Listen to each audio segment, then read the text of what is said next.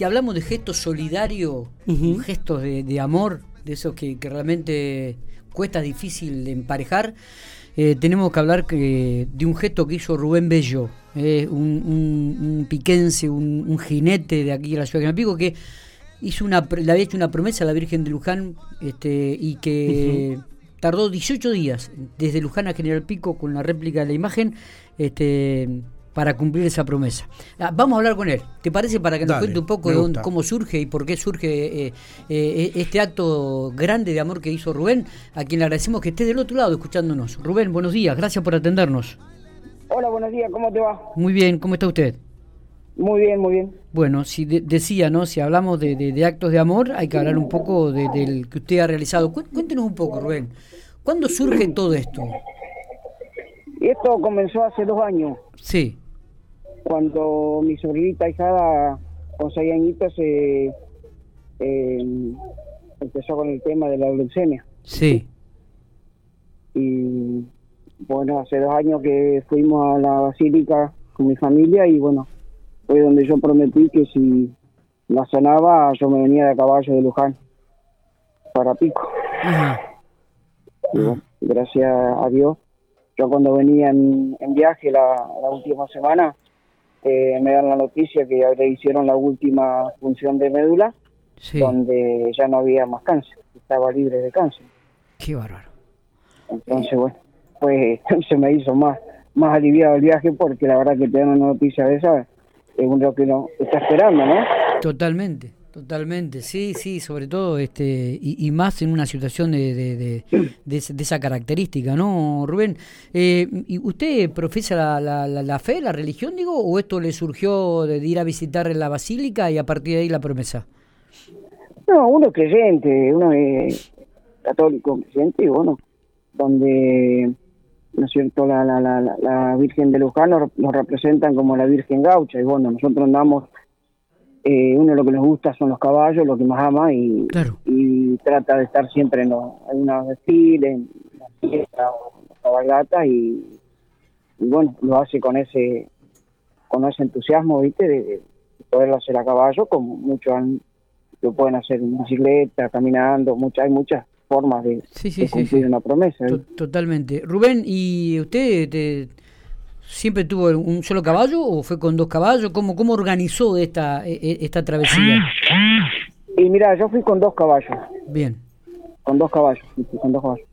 Eh, esto se hace con, aparte de, uno querer cumplir, ¿no es cierto? Con lo que uno promete, el sentimiento de cada uno, la fe que uno tenga, sí. Eh, lo hace llevar a que con el tiempo se empiece a preparar, qué sé yo, un poco de, todos lados, psicológicamente, físico, eh, económicamente, que hoy, hoy es un día muy muy bravo para, para, para estar mucho tiempo sin trabajar, ¿viste? Sí, sí, es verdad. Eh, entonces, bueno, hay que es un montón de cosas que se juntan, ¿viste? Pero cuando uno lo hace con fe, eh, se puede lograr, Se logra, se logra. Totalmente. Rubén, ¿cuánto cabalgaba por día? ¿Cuántos kilómetros hacía?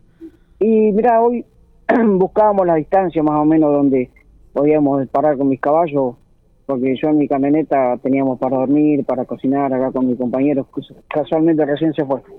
Em, y yo quería un lugar seguro para mis caballos, nada más, así que tratábamos de hacer entre 35, 40, a veces íbamos 30 kilómetros, para llegar, viste, a un lugar donde de día para que el caballo se habitúe y descanse tranquilo en la noche. Claro, claro. Claro.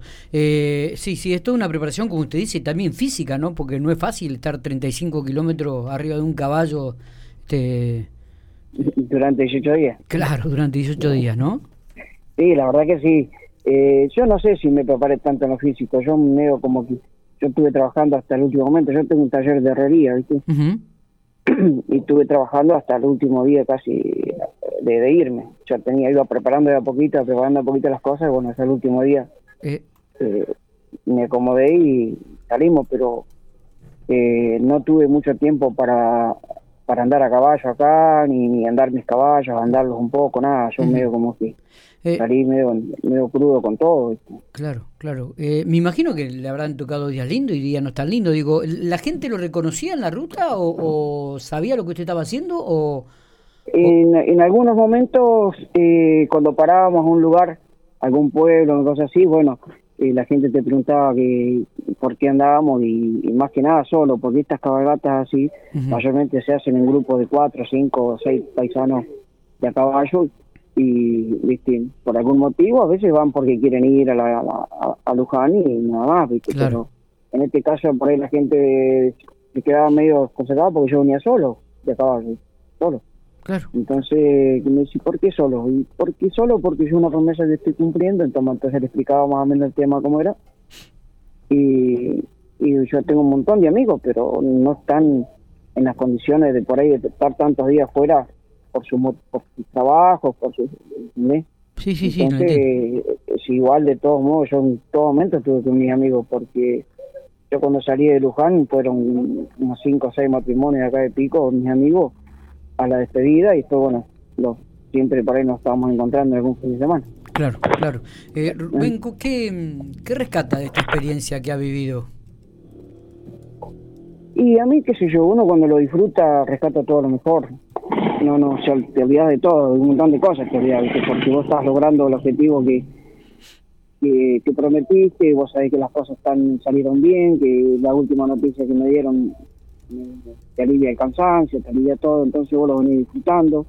eh, yo un poco también, uno a veces piensa las cosas y al momento de hacerlas eh, salen de otra manera, ¿viste? Claro, Porque yo tenía un camino hecho y por gente que ya lo había hecho, que es costeando la vía, todo camino de tierra, y resulta que cuando yo llego allá hablando así con la gente, ese camino ya no se podía hacer o sea, no se puede hacer con la camioneta, porque de caballo sí, porque hay puentes rotos que no se ah, arreglaron. Claro. Y mi camioneta tenía que ir conmigo, porque imagínate que mi compañero es una persona mayor, tiene 80 años, imagínate que yo no lo puedo dejar solo claro. por otro lado, ¿viste? Claro, O sea, que si salíamos, juntos, teníamos que ir juntos. Ese es el objetivo. Está. Y yo tuve que salir todo por la eh, de Jauregui para acá por la autopista y después por la toda ruta 5 costeando la, la ruta, Claro. por ahí zonas muy peligrosas.